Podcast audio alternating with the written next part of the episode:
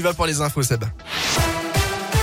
Et attention sur les rails avec trois mois de travaux entre le puits Brioude et Clermont-Ferrand. Ça débute lundi prochain. Cela va entraîner des suppressions de TER. Beaucoup seront remplacés par des bus. Il y aura aussi des modifications d'horaires. Tout le détail sur le site de la SNCF. À suivre également ce week-end la grande marche du train. Mobilisation régionale pour réclamer le retour de la liaison entre Boin-sur-Lignon dans la Loire et Thiers dans le Puy-de-Dôme. Un tronçon de 48 km abandonné depuis près de 6 ans sur la ligne Saint-Clermont. Des rassemblements sont prévus dès 11h samedi. Les marcheurs s'élanceront à 14h. Certains de tiers, d'autres de Boin pour se retrouver dimanche en début d'après-midi à Noir-et-Table où une chaîne humaine sera mise en place. Vous retrouvez le programme sur radioscoop.com. Dans la région, quatre adolescents devaient être soumis ces dernières heures à des dépistages d'alcoolémie et de stupéfiants. Objectif déterminer les raisons de ce grave accident survenu hier après-midi dans l'Allier à la limite avec le Puy-de-Dôme. Sur la commune de Saint-Christophe, une voiture a fait des tonneaux dans un champ. À l'intérieur, quatre jeunes de 13 à 15 ans selon la montagne. Deux des occupants ont été éjectés, dont le conducteur âgé de 13 ans, blessé, qui a été héliporté vers Clermont. Les deux autres passagers ont été transportés par la route vers le centre hospitalier de Vichy.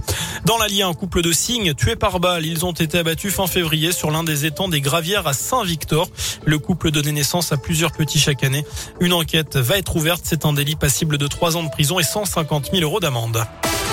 Dans l'actu également, face au nouveau rebond de l'épidémie, faut-il rendre le port du masque obligatoire en intérieur? Oui, d'après deux auditeurs sur trois, c'est ce qui ressort de la tendance de notre question du jour sur radioscoop.com. Emmanuel Macron a d'ailleurs ouvert la porte à un retour du masque en intérieur si la situation se dégrade, notamment dans les hôpitaux. Plus de, 4, de 145, 145 000 nouveaux cas de Covid ont été détectés hier en France. Vous noterez que dans le Puy-de-Dôme, le taux d'incidence atteint 847 cas pour 100 000 habitants. Il atteint 1103 euh, cas dans l'Allier. Jour de manif euh, des retraités, ils réclament une augmentation de leur pension. La CGT a appelé à défiler dans une vingtaine de villes de France, dont Clermont. Le cortège devait partir de la place du 1er mai à 14h30. Un enfant ukrainien sur deux a été déplacé depuis le début de l'invasion russe. Il y a un mois jour pour jour, c'est le bilan de l'UNICEF. 4,3 millions d'enfants en total. Ce matin, la ville de Lugansk a été bombardée. Au moins quatre personnes, dont deux enfants, ont été tuées.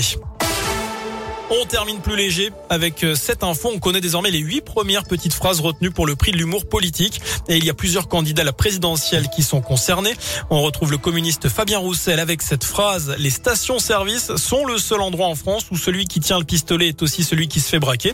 C'est assez récent, on l'a entendu récemment. Et puis Anne Hidalgo euh, qui a dit euh, récemment aussi, ça roule mieux, ça roule vraiment mieux à Paris.